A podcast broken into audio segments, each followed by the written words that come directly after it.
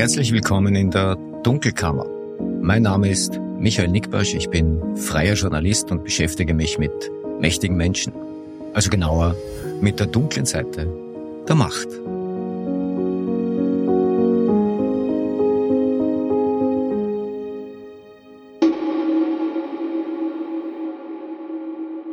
Das ist Ausgabe Nummer 58 der Dunkelkammer und heute spreche ich mit dem Satiriker Florian Schäuber. Florian ist in einem Strafverfahren wegen übler Nachrede verurteilt worden. Das Urteil ist nicht rechtskräftig. Angestrengt hatte das Verfahren der Chef des Bundeskriminalamts Andreas Holzer. Ja, warum es in diesem Fall längst nicht nur um Florian Schäuber geht, das hört ihr gleich. Ja, vorneweg und in eigener Sache. Die Dunkelkammer hat jetzt einen neuen Markenauftritt, ein elegantes neues Logo, das äh, Andreas gestaltet hat. Ja, er will nicht mit vollem Namen genannt werden, da ist er zu bescheiden. Aber lieber Andreas, du weißt, wer gemeint ist. Danke, danke. Ein weiteres Mal dafür. Ja, und auch inhaltlich findet die Dunkelkammer so langsam ihren Platz in der österreichischen Medienlandschaft. Ja, seit kurzem ist äh, dieses Projekt einer von zunächst zehn österreichischen Podcasts, die an der Reichweitenerhebung der österreichischen Auflagenkontrolle teilnehmen. Wir sind also ab sofort ÖAK geprüft. Ja, und wenn ich mir anschaue, wo wir im Jänner mit 54.000 Downloads lagen, muss ich sagen, die Dunkelkammer muss sich vor den Friendly Competitors ganz und gar nicht verstecken. Ja, der Februar wird übrigens der beste Monat in der jungen Geschichte der Dunkelkammer. Da stehen wir bereits bei rund 68.000 Downloads und der Monat ist noch gar nicht rum. Ja, apropos Downloads. Der Begriff hat sich in der Podcast-Welt als Messgröße etabliert, wobei es hier gar nicht so sehr um Downloads von Podcast-Folgen im engeren Sinn geht. Wer lädt schon einen Podcast wirklich herunter? Ja, die meisten Leute streamen Podcast und genau das ist mit den Downloads auch mit gemeint und wird auch mit gezählt. Es wird also jeder Klick gezählt, allerdings erst ab einer Hördauer von einer Minute. Darunter gilt nicht. Ja, eine Minute, das ist in der textbasierten Online-Welt eine halbe Ewigkeit.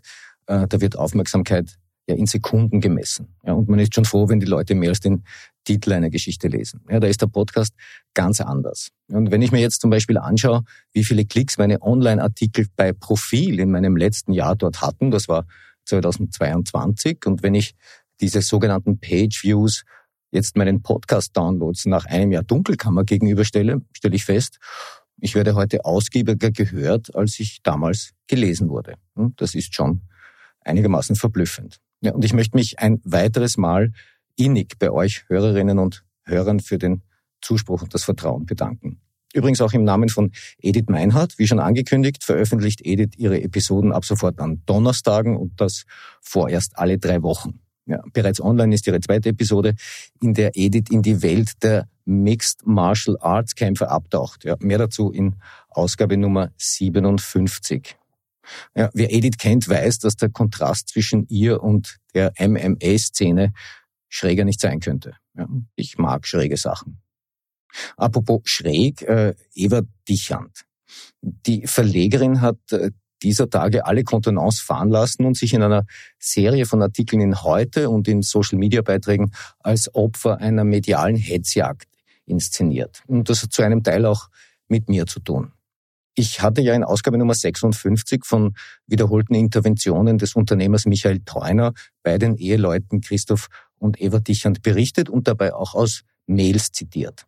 Großen Anteil hatte dabei eine Anfragebeantwortung von Eva Dichand auf eine Anfrage hin, die Standard ORF und äh, ich ihr gemeinsam geschickt hatten. Ja, und in dieser Anfragebeantwortung hat sie ihren Umgang mit Interventionen geschildert. Ja, das habe ich im Podcast verlesen Dazu muss man allerdings wissen, dass ich am Abend vor der Podcast-Aufzeichnung als Vortragender bei einer Bühnenveranstaltung in der Wiener Kulisse eingeladen war. Das war der politische Aschermittwoch der Gebrüder Moped. Ja, und dort habe ich als Teaser für meinen nächsten Podcast Auszüge aus Eva Dichans offizieller Anfragebeantwortung verlesen. Ja, wichtig zu betonen, das war alles immer zur Veröffentlichung vorgesehen, daran war also nichts Privates.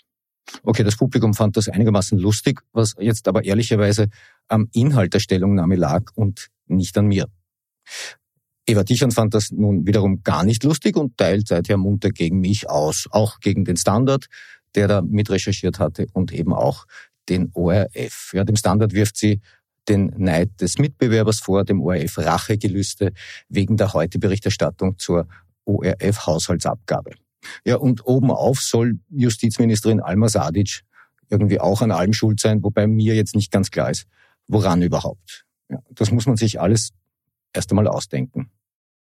Eva Dichern schrieb von einer Hetzjagd, von einer Jagdgesellschaft. Sie verglich sich zunächst mit Alexandra Föderl-Schmidt und dann auch noch mit Vergewaltigungsopfern. Ja, abgesehen davon ist sie offenbar auch überzeugt davon, dass wir im Besitz von privaten Fotos sind, die wir demnächst ausspielen wollen.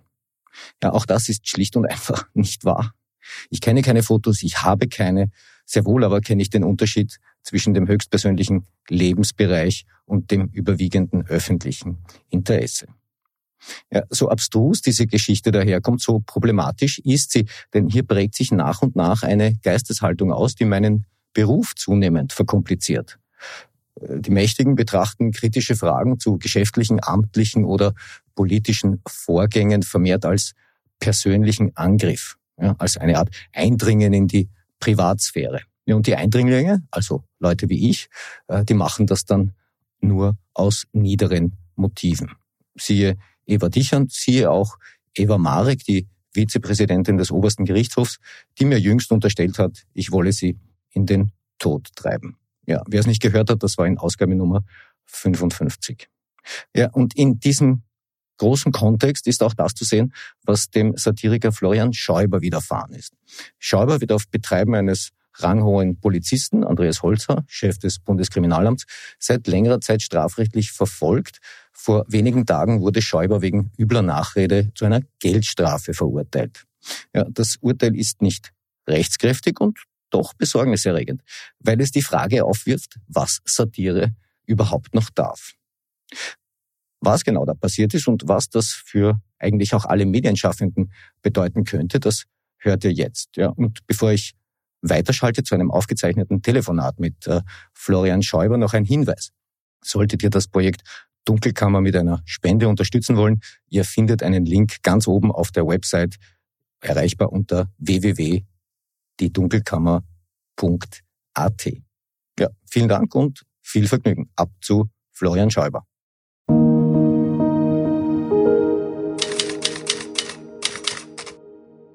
Ja, und bei mir in der Dunkelkammer begrüße ich jetzt äh, Florian Schäuber. Hallo Florian, danke für deine Zeit. Grüße Michael, sehr gerne.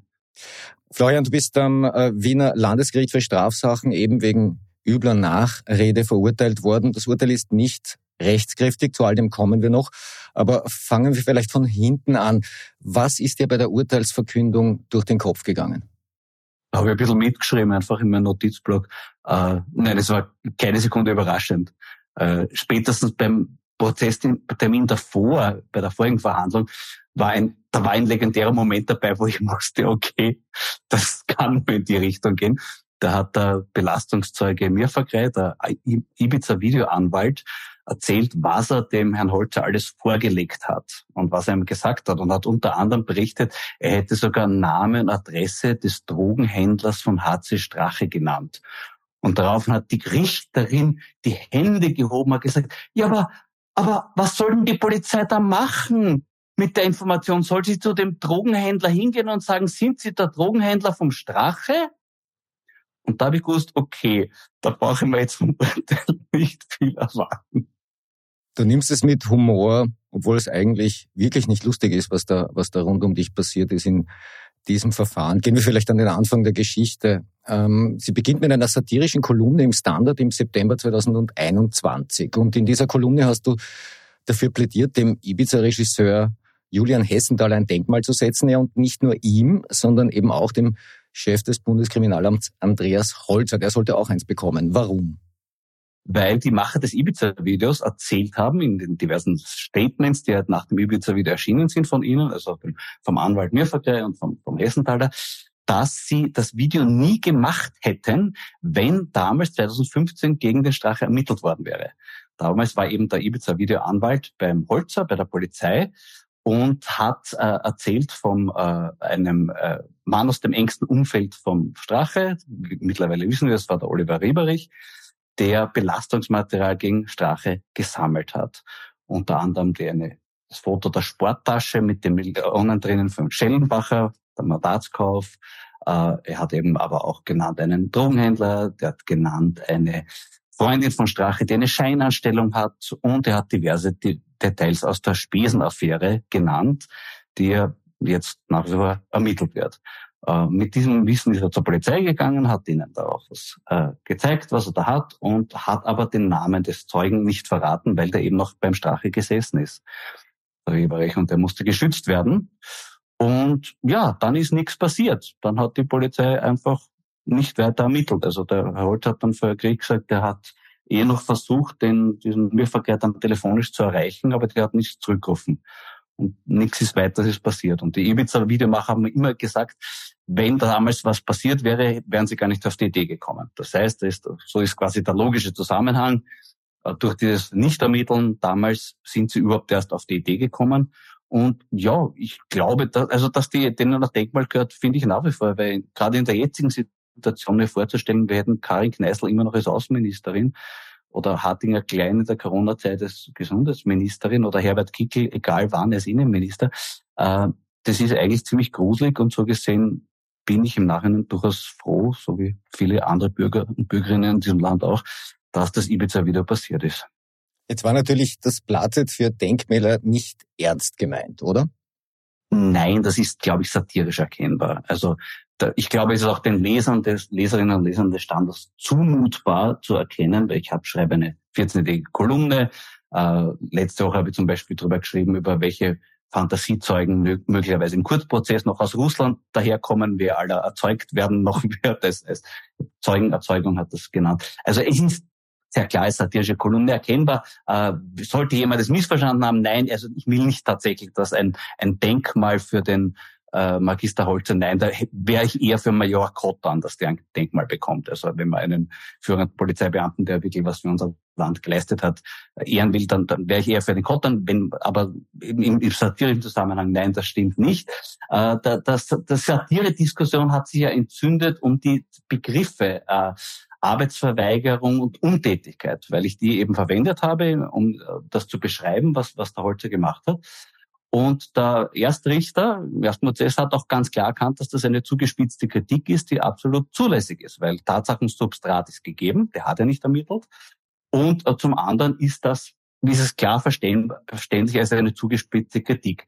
Wenn man das jetzt wörtlich interpretiert in dem Sinne, dass unterstellt im Amtsmissbrauch, und das hat das Zweitgericht versucht so darzustellen, oder der OLG hat das so dargestellt, dann wird es ein bisschen eng für alle Kritiker in Österreich. Weil zum Beispiel, wenn jeder Oppositionspolitiker, der schon mal über einen Minister gesagt hat, naja, das ist Untätigkeit oder das ist Arbeitsverweigerung, was sie machen. Oder auch nur ein Sportreporter, der nach einem Fußballspiel sagt, das war halt Arbeitsverweigerung oder Untätigkeit, dann würde sich damit klagbar machen. Weil quasi, wenn ich interpretiere, aha, Sie unterstellen jetzt dem, dem, diesem Menschen, dass er seine äh, die Arbeit, für die er bezahlt ist und die er einen Vertrag hat, was er zu leisten hat, dass er das absichtlich nicht erfüllt hat. Es ist noch völlig absurd, weil um beim Beispiel des Fußballers zu bleiben, niemand, der hört, der Fußballer X, das war heute Arbeitsverweigerung, was der gemacht hat, würde annehmen, dass der Fußballer auf der Bank sitzen geblieben ist oder in der Kabine geblieben ist oder nicht zum Spiel erschienen ist, sondern jeder nimmt an, der Kritiker, der das sagt, ist der Meinung, das war zu wenig heute. Und so wird es im Alltag verstanden. Das heißt, die Be diese Begriffe sie wörtlich zu nehmen, um ein anderes Beispiel zu nehmen. Wenn ich über jemanden sage, der ist völlig ahnungslos, dann weiß jeder, dass gemeint ist, dass er gewisse Sachen nicht weiß. Völlig ahnungslos wäre, ist unmöglich, der Begriff jemand zu unterstellen, weil wir besitzen Sprache. Und in dem Moment, wo wir sprechen können, haben wir eine Ahnung von irgendwas. Und selbst wenn wir nicht sprechen, haben wir eine Ahnung davon, äh, wie wir aufrecht gehen müssen, was auch immer. Es gibt gewisse Begriffe, wenn man die ad absurdum führen will, kann man sie so wörtlich interpretieren, dass sie, da, da, dass sie was völlig anderes äh, ergeben. Und das ist in dem Zusammenhang eben passiert und darum ist das Urteil auch, äh, hat seine generelle Bedeutung. Also es, es hat nicht äh, die, nur so, dass da halt ein, ein äh, Satiriker eine auf den Deckel bekommt und, und eingeschüchtert werden soll, sondern es geht tatsächlich darum, um die Freiheit der, der, äh, der Meinungsäußerung und die Freiheit, äh, in welcher Form können wir Kritik üben. Und äh, deshalb ist es, glaube ich, auch nicht ganz unwichtig, dass das äh, hoffentlich wieder revidiert wird. Vielleicht ein besseren Verständnis. Also du, äh, Magister Holzer hat dich im Wege einer äh, Privatanklage. Äh, die üble Nachrede ist etwas, das man selbst in ja. anstoßen muss. Das macht kein Staatsanwalt für einen. Ähm, strafrechtlich verfolgt. Du wurdest eben im, im ersten Rechtsgang, in diesem ersten Verfahren freigesprochen, weil der Richter damals erkannt hat, es gibt hier einen satirischen Gesamtzusammenhang. Das ist ein ganz wichtiger Punkt für den weiteren Verfahrensverlauf, weil das OLG Wien, ja. das der Holzer angerufen hat und festgestellt hat, na ja, ähm, hm, keine Satire, wenn ich das richtig verstanden habe. Es ist den Leser nicht erkennbar, dass das äh, Satire sein soll. Es wird von den Lesern anders verstanden. Also es wird von den Lesern so verstanden, Arbeitsverweigerung heißt, dass man Amtsmissbrauch begangen hat. So, jetzt ist vielleicht auch wichtig zu verstehen, bei, bei Meinungsdelikten gibt es ja keinen absoluten Kriterienkatalog, was man sagen darf, schreiben darf und was nicht. Das sind Einzelfallentscheidungen und da ist eben immer auch der Kontext ja. wichtig. Und die zentrale ja, ja. Frage war eben, äh, schreibt ein Satiriker in einem satirischen Kontext eine satirische Kolumne, ja oder nein? Ja, das, das ist ein wesentlicher Punkt. Äh, natürlich kann die Satire nicht im luftleeren Raum sein. Wenn da irgendetwas sage, was überhaupt nichts mit der Realität zu tun habe, zu tun hat, dann kann man sich da berechtigt drüber beschweren. Aber das ist nicht der Fall. Und das hat eben der Erstrichter auch schon anerkannt. Das, das liegt ein Tatsachensubstrat vor.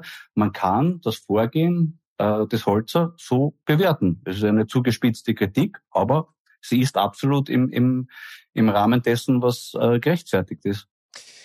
Ähm, du hast im Verfahrensverlauf, wie gesagt, das OLG Wien hat dieses, dieses erstinstanzliche Urteil gekippt und es musste neu verhandelt werden. Das ist das Verfahren, in dem du jetzt äh, eben in erster Instanz äh, quasi wieder ähm, schuldig gesprochen wurdest.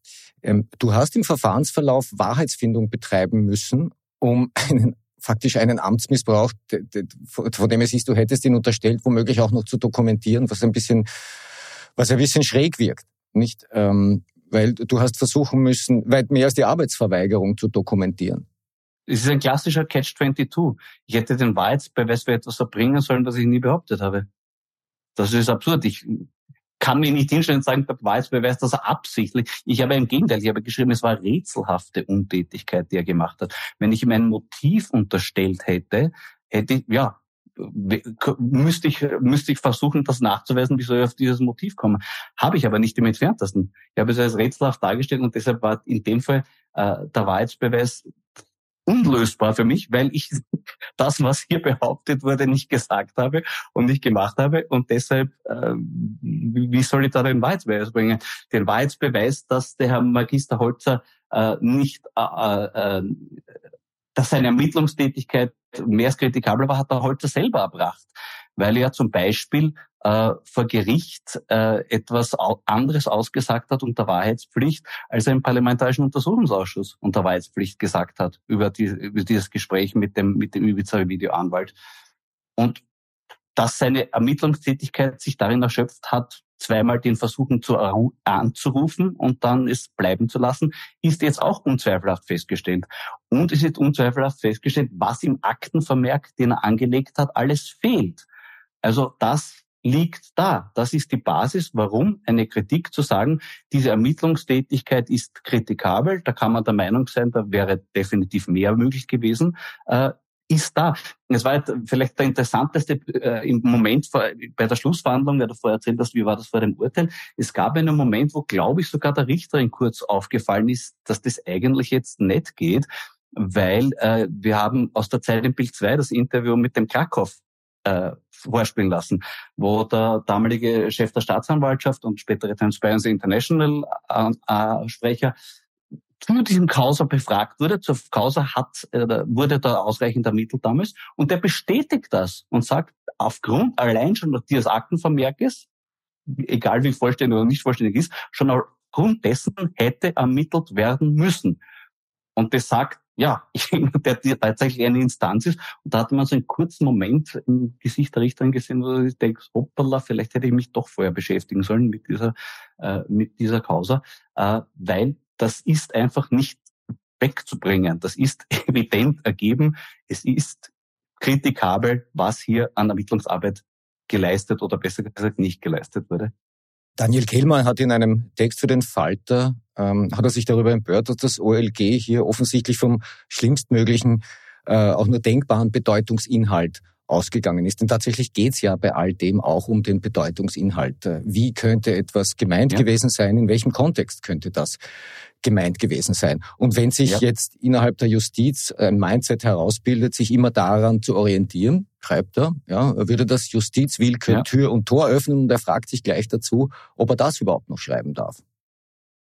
Ja, das ist genau das Problem. Das ist, um um das nochmal mit dem Beispiel zu illustrieren, das ist so, wie wenn äh, der Fußballer sagen würde, mit, indem sie mir Arbeitsverweigerung vorgeworfen haben, das ist nur so zu verstehen, dass ich äh, in der Kabine geblieben bin, dass ich oder dass ich mir am Spielfeldrand auf den Boden gesetzt habe und nicht mehr mitgewirkt habe. Das ist meines Erachtens, und ich glaube, da brauchen wir nicht das meines Erachtens vorschieben, das ist generell so, das ist eine völlig lebensfremde Interpretation. Und wenn der OLG hier diese lebensfremde Interpretation als Maßstab setzen will, ja, dann haben wir tatsächlich ein Problem, wen wir noch in welcher Form kritisieren können. Und äh, das, das kann man einfach nicht äh, so auf sich sitzen lassen. Es gibt ja sogar eine Rechtsprechung dazu zu, zum Thema Satire, dass in, in, in, in, bei satirischen Sachen nicht die schlechtestmögliche Interpretation zulässig ist. Das ist ja schon quasi ein in, in diversen Urteilssprüchen eingebauter Schutz quasi für solche Maßnahmen. Äh, aber auch der wurde hier ignoriert. Was heißt das denn für Satire, wenn sie nicht mehr zuspitzen darf, weil sie fürchten muss, dafür vor Gericht gestellt zu werden?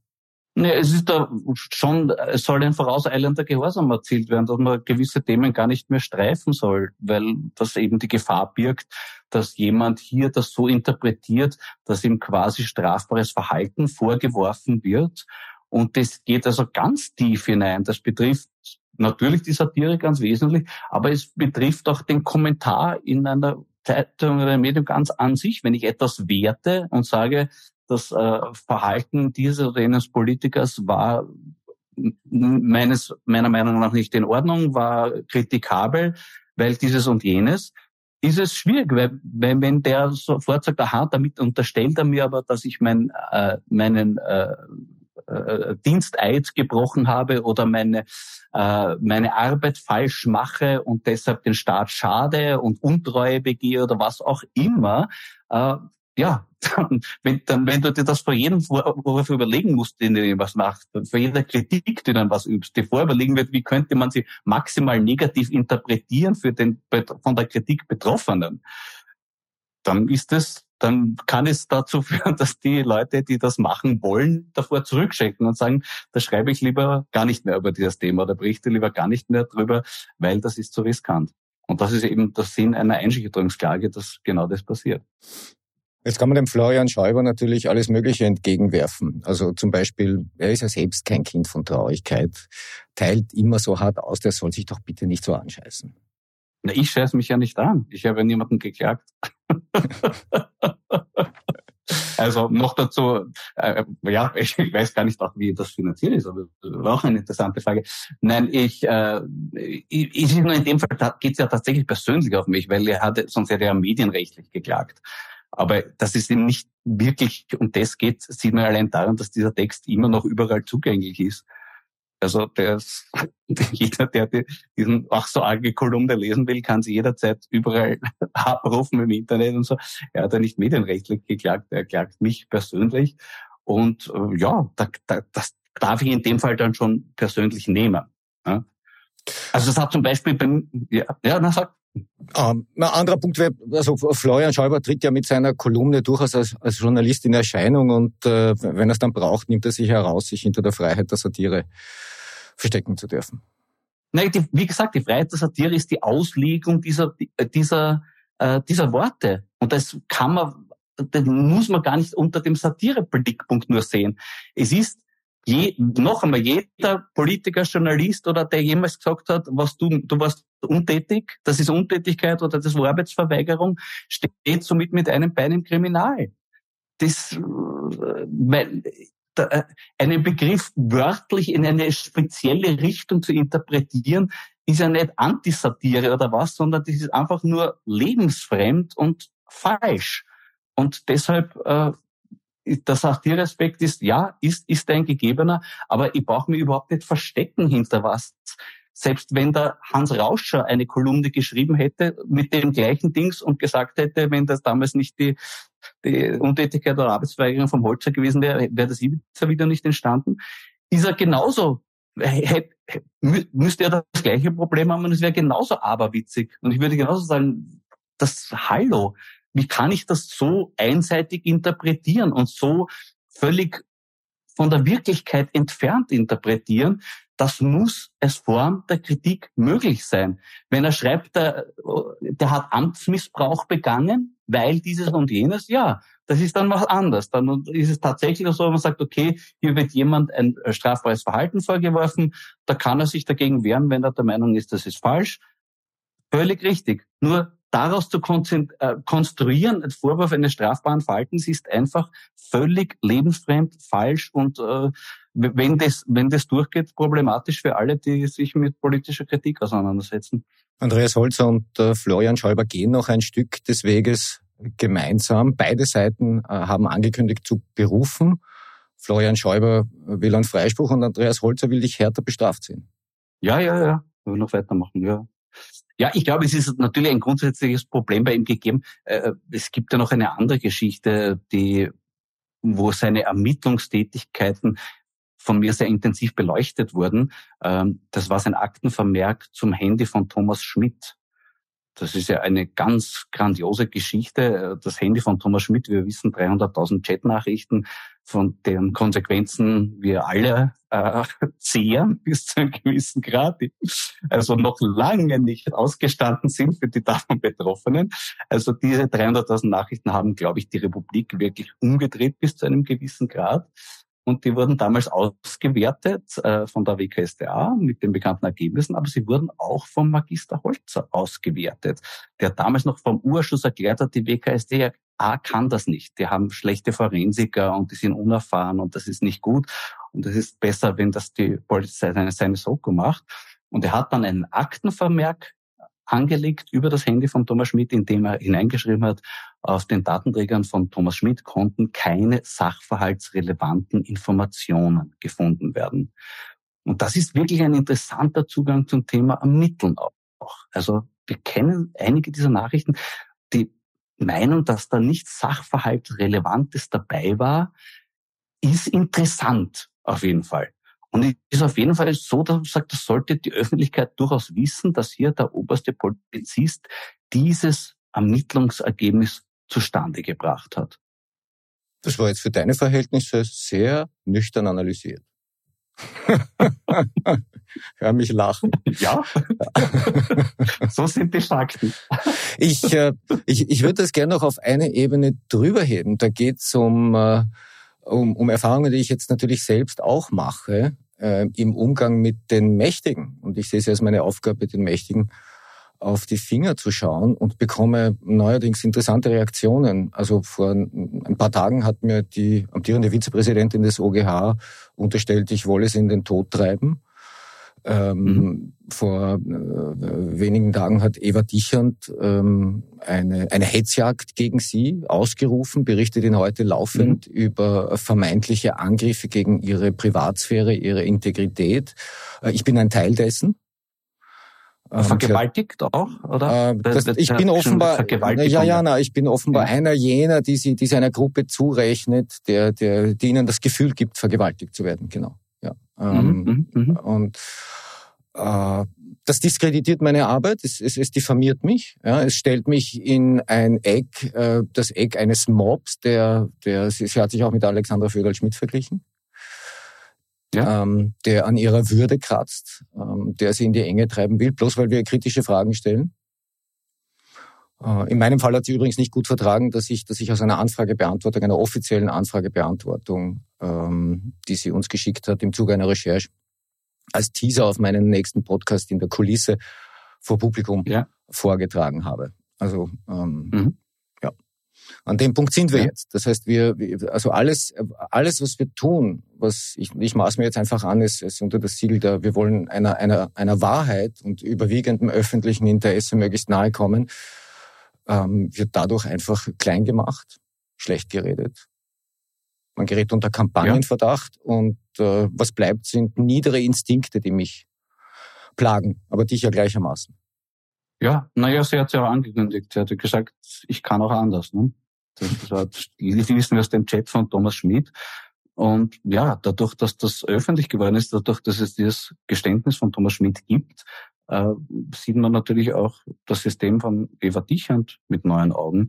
Und es werden neue Fragen zu diesem System gestellt. Und diese Fragen sind für Eva Dichand sehr unangenehm. Und deshalb versucht sie jetzt da zurückzuschlagen, quasi, indem sie sich versucht zu immunisieren äh, gegen Kritik und sagt, das ist ein Mob, der sie vor sich hintreibt oder was auch immer. Nur ihre Verwicklung in die Causa Inseratenkorruption rund um Thomas Schmidt, rund um sein Geständnis, äh, daran kann, kann sich nichts ändern. Das ist jetzt, das ist jetzt öffentlich bekannt und da äh, wird sie sich damit auseinandersetzen müssen oder nicht. Die Gerichte werden es nächstes Jahr wahrscheinlich sowieso tun. Da wird dann der quasi richtige Schmidt-Prozess kommen, der spannende, über die Medienkorruption in Österreich und die Inseratenkorruption.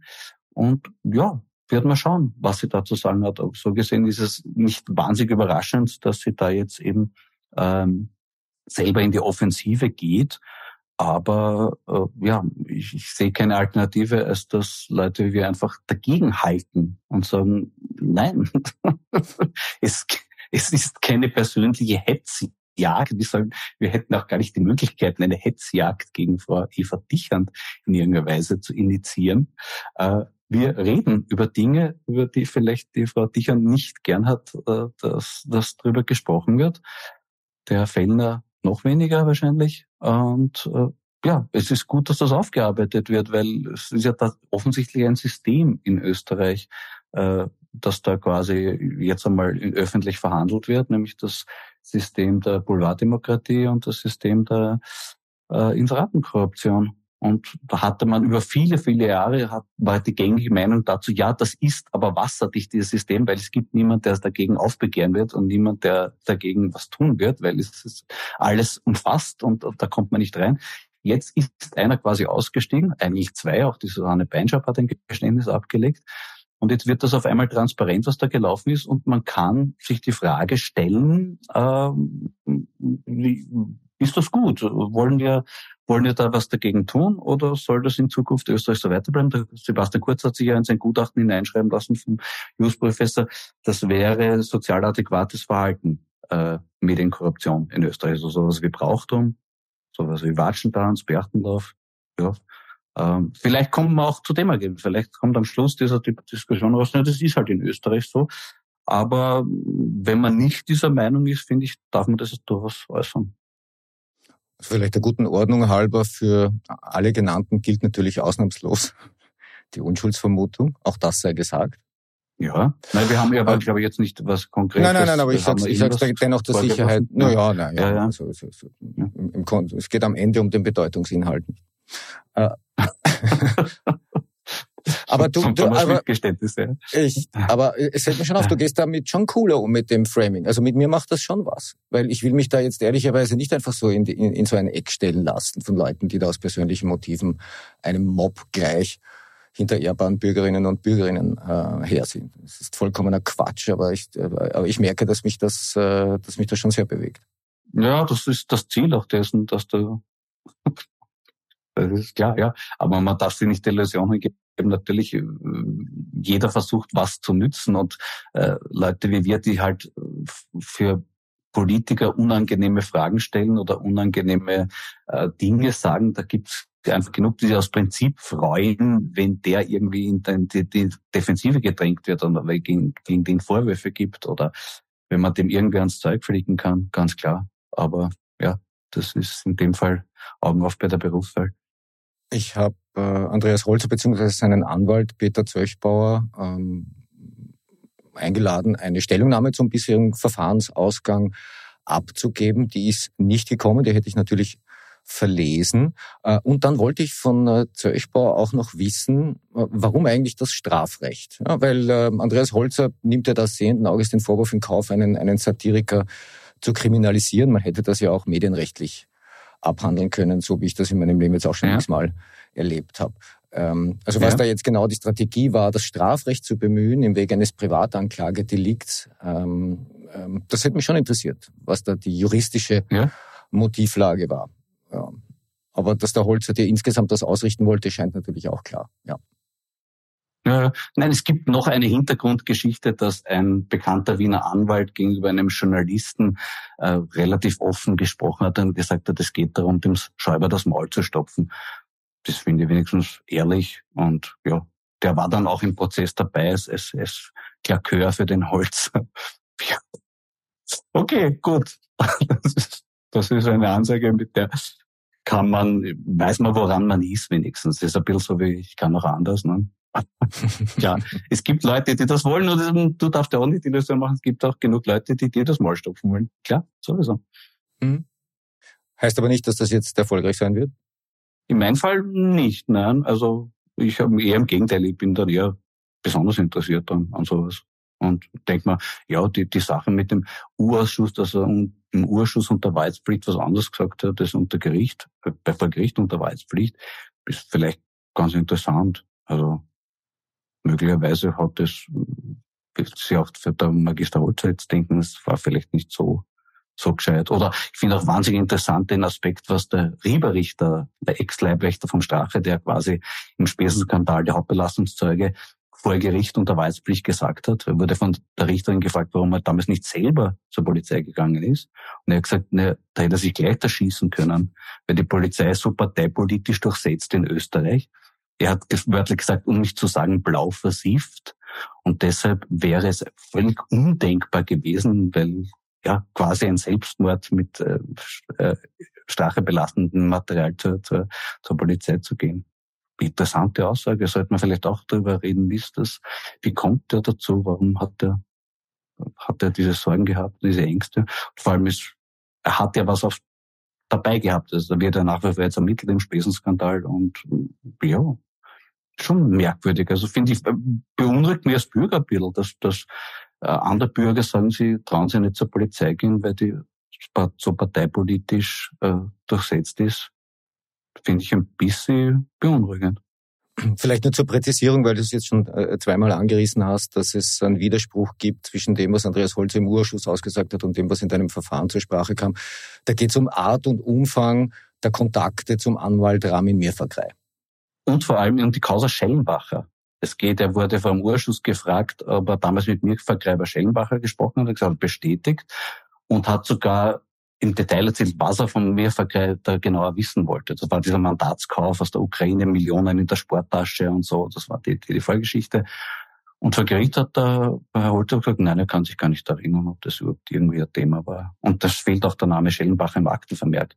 Was auch interessant ist, wenn Sie im Urschuss bestätigt wurde, dass er darüber gesprochen hat und dass das eine spannende Causa war. Und dann wurde damals ja noch ermittelt. Ja, der Mandatskauf ist jetzt mittlerweile nicht mehr Teil der Ermittlungen, weil äh, das damals nicht strafbar war in Österreich.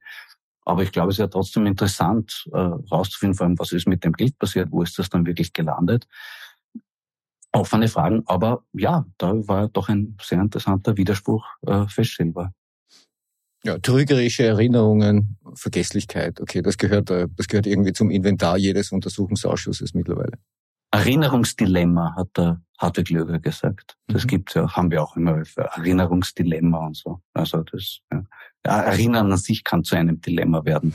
Also das, das sieht man ja jetzt auch im Kurzprozess. Ja. Überhaupt, wenn man sich, überhaupt, wenn man sich an die Wahrheit erinnern muss, nicht? Ja. Ganz schwierig, ganz schwierig manchmal, ganz schwierig. Ja, lieber Florian, vielen, vielen Dank für deine Zeit. Ich wünsche dir alles Gute. Ich wünsche dir einen, einen, einen fairen Verfahrensausgang. Das richtet sich natürlich gleichermaßen an dein, an dein Gegenüber. Wir wollen ja, dass in einem Rechtsstaat alles transparent und fair abläuft. Toi, toi, toi für deinen weiteren Danke Weg. Dankeschön. Danke dir. Dir auch alles Gute und ja, ich hoffe demnächst auf einen Gegenbesuch bei mir im Podcast. Der geht dann in zwei Wochen wieder weiter. Schäuber fragt nach und ich hoffe auf ein Retourgespräch. Schreiber fragt nach, einer der erfolgreichsten Podcasts Österreichs, unbedingt reinhören. Danke für die Einladung. Danke sehr. Danke, Michael. Danke, alles Gute dir. Das war die heutige Ausgabe der Dunkelkammer und ich hoffe einmal mehr, es hat euch gefallen. Feedback und Informationen gerne an redaktion.diedunkelkammer.at. Freue mich über konstruktive Kritik. Hinweise werden wie stets vertraulich behandelt. Bleibt mir gewogen. Ihr hört von mir.